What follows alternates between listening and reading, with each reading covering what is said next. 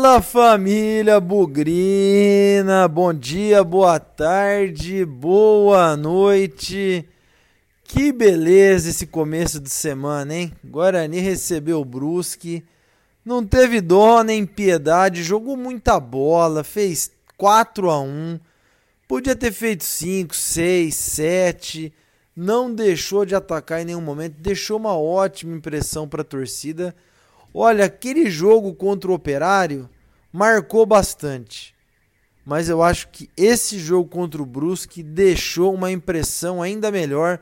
Exorcizou aí uns demoninhos do brinco de ouro que o Guarani estava com dificuldade de vencer. Quem sabe essa partida marque aí a retomada do Guarani dentro de casa e por que não aí já uma certa consolidação do time nesse Campeonato Brasileiro da Série B. Sobre essa grande vitória, sobre a excelente atuação do Guarani, que nós vamos falar nesse Bugricast festivo pós-jogo de Guarani 4, agora em oitavo lugar, hein?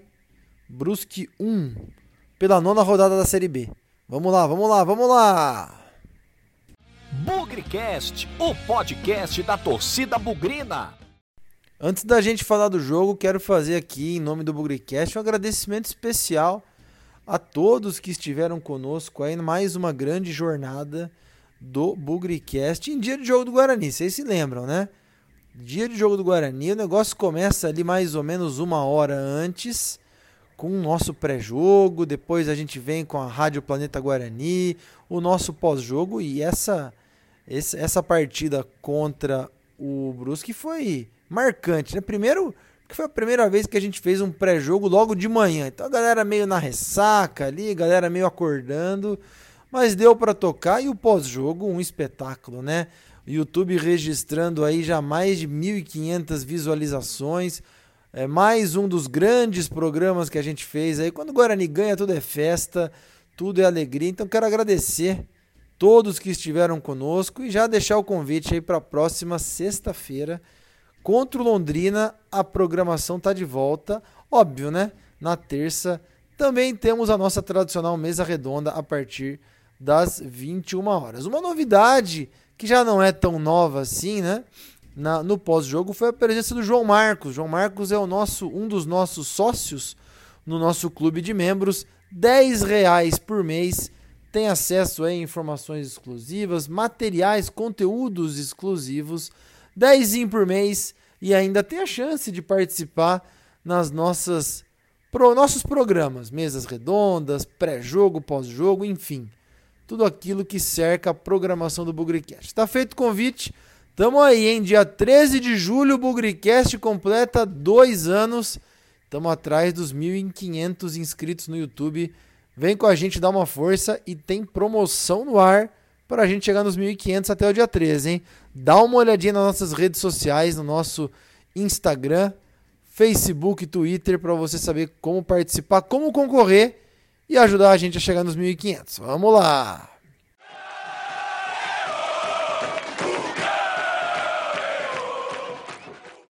Quando a gente fez o pré-jogo, ao vivo ali no Facebook e no YouTube, apareceu um torcedor do Brusque. E a gente conhece muito pouco do Brusque, né? Um time novo, um time que veio da Série D para C, da C para B. A única coisa que a gente sabe é que tem uma participação importante lá do famoso velho da Van, a Van, empresa de varejo aí fundada em Brusque e que tem aí uma grande participação na gestão, no dia a dia do time catarinense. E esse torcedor do Brusque falou que eles iam vir para o jogo viriam abertos, viriam buscar a vitória, bem no momento em que a gente imaginava que o Brusque viria fechadinho, que o Brusque viria aí mais recuado, tentando jogar por uma bola. E foi interessante, porque a gente, do pouco né, que conhecia do Brusque, sabe do centroavante Edu, né, que era até então artilheiro do campeonato, e só. O Brusque era uma grande incógnita, pelo menos para boa parte da nossa torcida. E não é que o Brusque veio para cima mesmo? E aí acho que tem um mérito interessante do Daniel Paulista. Eu estou avançando um pouco os comentários aqui, mas o primeiro tempo virou 3 a 1 para o Guarani. E o Regis foi entrevistado pela televisão e disse: aconteceu exatamente aquilo que o Daniel Paulista nos avisou que aconteceria, né? O, o Brusque viria para cima e a gente teve que jogar para cima do Brusque logo de cara. Então, para nós que somos meros torcedores, acompanhamos aí o futebol à distância dos outros times e bem de perto do Guarani, ficamos aí mais confortáveis, né? Que a comissão técnica, os jogadores sabiam como o Brusque iria jogar. E logo de cara já vieram aí com o antídoto ou com a vacina, que é o termo mais recente aí para todos os acontecimentos. Com 4 minutos, o Guarani fez 1 a 0, um pênalti cobrado pelo Regis, e mesmo, né, com 1 a 0, o Guarani não deixou de atacar. O Guarani fez o 2 a 0 numa belíssima jogada ali do Bruno Sávio com o Diogo Matheus. Depois fez 3 a 0 no chute de fora da área do Regis. E aí ainda viu o Brusque descontar num chute de fora da área que também desviou, assim como o gol do Regis desviou. Fomos para o intervalo ganhando de 3 a 1 com o Regis com seis gols marcados no campeonato, um a menos que o Edu, artilheiro do, da Série B, com sete gols. Mas foi muito gostoso de ver o Guarani jogar na, no interesse pela vitória, no interesse pelo bom futebol por buscar o ataque o tempo todo. Eu sempre, eu já lembrei aqui em alguns momentos nos nossos programas, falecido técnico Zé Duarte, na minha opinião, um dos três maiores técnicos da história do Guarani, já falecido aí há praticamente 20 anos. Hoje todo mundo coloca aí o Vadão, Carlos Alberto Silva, é, até brigando ali pelos primeiros, mas o Zé Duarte sempre tem que ser lembrado por tudo que ele fez pelo Guarani nos anos 70, antes de 78 e no começo dos anos 80 também. Zé Duarte falava que o melhor momento de fazer o segundo gol é logo depois que faz o primeiro. Depois que se passar muito tempo o adversário se ajusta e consegue dar trabalho. E foi exatamente assim que o Guarani fez. Fez um, foi atrás do segundo, foi atrás do terceiro e merecidamente foi para o intervalo na frente. E aqui a gente destaca muitas boas atuações do Diogo Matheus, do Bruno Sávio, do Regis, sem, ter, sem comentários, né? primeiro tempo brilhante dele. O Júlio César ajudando bastante a equipe. É, a perda triste, né, precoce do zagueiro Carlão, grande novidade do time, depois daquela lesão esquisita ali contra o Remo lá em Belém, voltou Jogou pouco mais de 20 minutos e teve um problema na panturrilha, não foi no joelho lesionado. Deve deve se ausentar do time aí até resolver o problema muscular. Mas o tempo em que o, o, o, Carlão esteve em campo, o próprio Ronaldo Alves, depois o Bruno Silva recuado, pelo alto o Guarani foi legal também, né? O Guarani que teve aí tantos problemas contra o Cruzeiro, viu aí a, a bola aérea defensiva funcionar melhor. Então foi o primeiro tempo que deu tudo certo. Lembrou aquele primeiro tempo contra o Operário no ano passado, que nós fizemos 3 a 0 também rapidamente. Foi um jogo que valeu a pena. O Brusque, por outro lado, né, é um time encardido, um time chato. Embora tivesse perdendo de 1 a 0, de 2, de 3, nunca deixou de atacar. Descontou e eu confesso que fiquei um pouquinho preocupado para o segundo tempo. Até comentei que tinha que virar 3 a 0 para o Guarani, que se virasse 3 a 1 o Guarani poderia ter dificuldade. Imagina, tava tudo indo tão bem, tudo dando tão certo. 3 minutos, 2 minutos do segundo tempo. Diogo Matheus, um belo gol, né?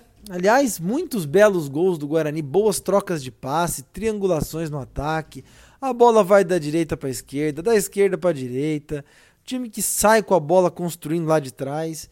É muito bom, muito bom ver. E o quarto gol, uma bela jogada da avó, abre lá para o Diogo Matheus, com bastante campo, bastante espaço. Ele cruza e o Bruno Sávio faz 4 a 1 Ali acabou o jogo, né? Logo na volta do segundo tempo, enquanto os times estão se organizando com suas estratégias do vestiário, o Guarani matou o jogo. E aí, outro ponto interessante do Daniel Paulista, hein? Continuou com o Guarani no ataque. para tentar fazer 5, tentar fazer 6. E quando os jogadores de frente cansaram, trocou atacantes por atacantes. Outro ponto positivo. Tirou Regis, pôs o Andrigo, tirou o Júlio César, colocou o Alan Victor, tirou o Davó, colocou o Lucão do Break, ou seja, só deu uma respirada ali, as peças eram com as mesmas funções, buscando gol. Não veio, né? Não teve mais gol, embora o Davó tenha acertado uma bola na trave mais cedo, embora tenha tido algumas oportunidades ali dentro da área. O Brusque pregou também, né? Um time pesadão, um time um time chato, um time encardido, que naquele campo pequeno lá onde eles jogam, acho que a impressão que dá é que é pequeno, né? Hoje são todos os estádios padronizados. Mas é um time de futebol força, um time de cruzamento, de chuveirinho e que vai dar muito trabalho no campeonato, mas não foi páreo para o Guarani nesse jogo espetacular, 4 a 1, incontestáveis. Hoje o Guarani com 16 gols, segundo melhor ataque do campeonato, fez cinco no Operário fora de casa, fez três no Cruzeiro fora de casa também, e contra o Brusque fez mais quatro em casa. Recuperou aí a autoestima dentro do brinco, a confiança. É um time em formação, é um time em crescimento e que, por que não, tá começando a flertar com a parte de cima da tabela. Um campeonato longo, vou deixar esse comentário mais para o final. Tudo pode acontecer em 38 rodadas. Os que estão mal podem começar a melhorar, os que estão bem podem piorar. É muito time sofre com dinheiro também no decorrer do campeonato. Então, para nove rodadas, as coisas estão indo muito bem, obrigado. Guarani com um bom padrão de jogo, sempre aí, né? Críticas ao Bruno Sávio, o cara faz três gols nos últimos dois jogos. Críticas ao ataque, que é muito, muito é, veloz, mas não faz gol. São sete gols nos últimos dois jogos. Então, rever aí um pouquinho os nossos comentários, as nossas conclusões precipitadas, deixar o tempo passar e ver as coisas caminharem. Aparentemente, estão caminhando muito bem. Obrigado, Guarani. Oitavo colocado. Tem time aí com jogo ainda por fazer.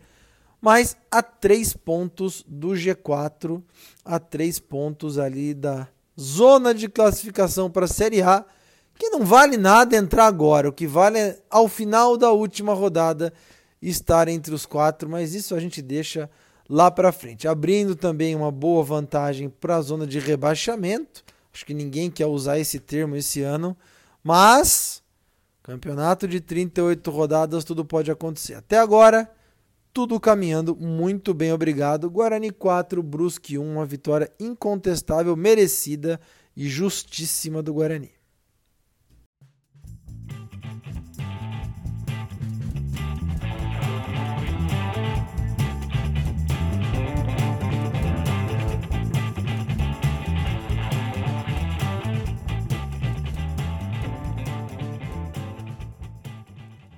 Vamos lá então para as notas do jogo. Guarani 4, Brusque 1. Todo mundo começa com 6 e o desempenho vai dizer se merece mais ou se merece menos. Gabriel Mesquita já vai logo de cara com uma boa nota. Gabriel Mesquita vai com a nota 7,5, fez ótimas intervenções, principalmente ali nas bolas cara a cara. Não teve culpa no gol, a bola desviou no Bidu.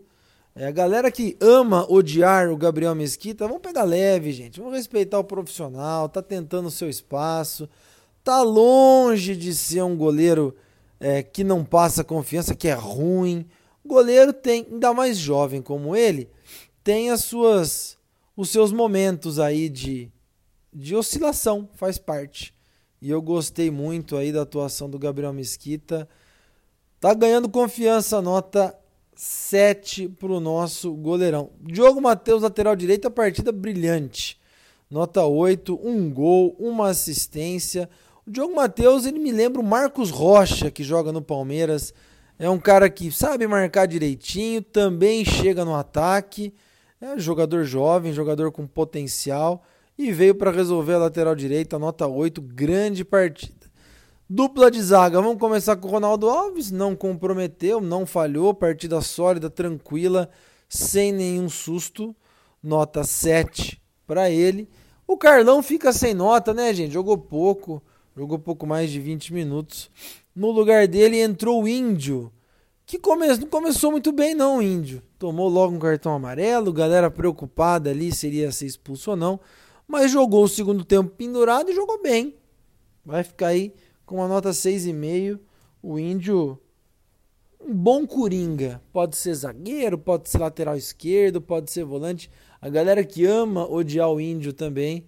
Vai com calma, gente. O campeonato tem 38 rodadas, a gente vai precisar de todo mundo o tempo todo. Devagar aí com a chuveirada de crítica, porque nós vamos precisar de todo mundo. Na lateral esquerda, o Bidu. Partida tranquila do Bidu, sólida, melhor na marcação. O Bidu parece que está conseguindo aí se encontrar um pouco mais na marcação, chegando no gol, tentando é, algumas finalizações. Hoje uma partida discreta, nota 6,5 para o Bidu. Indo para o meio campo, Bruno Silva teve aí que ser recuado para a zaga, né? Fez uma troca com o Índio quando o, o Carlão saiu machucado. Bruno Silva no meio é joga muito. Saída de bola, qualidade, muito bom passe. Na zaga bateu cabeça. Na zaga não foi muito legal. Falar a verdade para vocês que eu quero ver o Bruno Silva de volante, porque aí sim ele rende melhor. Nota 6,5 para o Bruno Silva. O Regis vai levar uma nota 10. O Regis acabou com o jogo. Fez dois gols. É, levou perigo. Poderia ter feito o terceiro no segundo tempo. Pôs a bola debaixo do braço e falou: daqui que eu resolvo. É o que se espera de um camisa 10, que só não é 10 porque carrega um número mais importante nas costas, que é o 78. Então, nota 10 para o Regis, bola cheia, sem dúvida nenhuma. Vamos lá para o ataque, Bruno Sávio fechou a goleada, bons passes, uma duplinha entrosada ali com o Diogo Matheus, hein? Vai ficar com 7,5 Bruno Sávio. Os últimos dois jogos fez três gols, hein? Para os haters do Bruno Sávio, Hora de engolir o orgulho aí e falar que o cara tá jogando muita bola.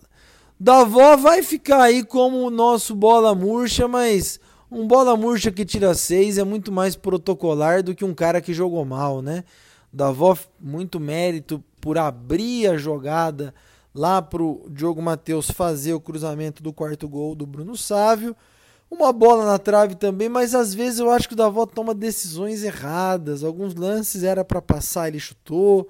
Em outros era para chutar, ele passou. Mas enfim, um amigo meu durante o jogo falou: "Esse jogo tá muito fácil, o Davó tem que fazer gol". Falei: "Meu amigo, calma. O campeonato vai durar, tem mais 29 jogos. Uma hora o Davó aparece, uma hora o Davó vai ser importante na caminhada. Nota 6, como eu falei. E para fechar, Júlio César, uma partida brilhante para o time. Acho que o Bruno, o, o Júlio César deve ter o melhor preparo físico do Guarani, se não for o jogador mais é, de maior resistência no grupo.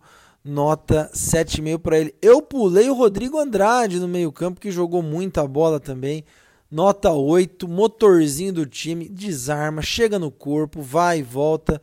Hoje também teve uma ótima atuação, nota 8 para ele. Eu quero dar nota 8,5 para o Daniel Paulista. O cara jogou junto com o time o tempo todo, ficou em cima dos jogadores para correr, para se entregar, não aceitou jogador, é, é, como eu posso dizer, controlando sua partida, cobrou a intensidade dos jogadores e olha, tem nove jogos à frente do Guarani, só perdeu duas vezes, ganhou três, empatou quatro, mas mais do que isso, um bom padrão de jogo, boas ideias de futebol, ele alterna o jeito de jogar durante a partida, coloca os volantes um do lado do outro, depois coloca o Bruno Silva na frente da zaga e libera o Rodrigo Andrade. Coloca o Júlio César de um lado, o Bruno Sávio do outro, de repente eles trocam de lado, enfim. É um time com boas ideias. Né? Não dei nota aqui para os que entraram no decorrer do jogo, mas é muito legal também ter um Andrigo, ter um Alan Victor, ter um, ter um Lucão no banco, embora nem todo mundo ainda nas melhores condições, mas é muito legal ter esses caras aí como opção para substituir, como opção para poder fazer a, a, as alternativas de jogo durante a partida. Então, muita gente criticou o Daniel Paulista aí por, sem conhecer o trabalho dele. Até agora é um ótimo trabalho, nota 8,5 e tem potencial de melhor, hein? Tem perspectiva de crescimento, expectativas altas para sexta-feira lá em Londrina.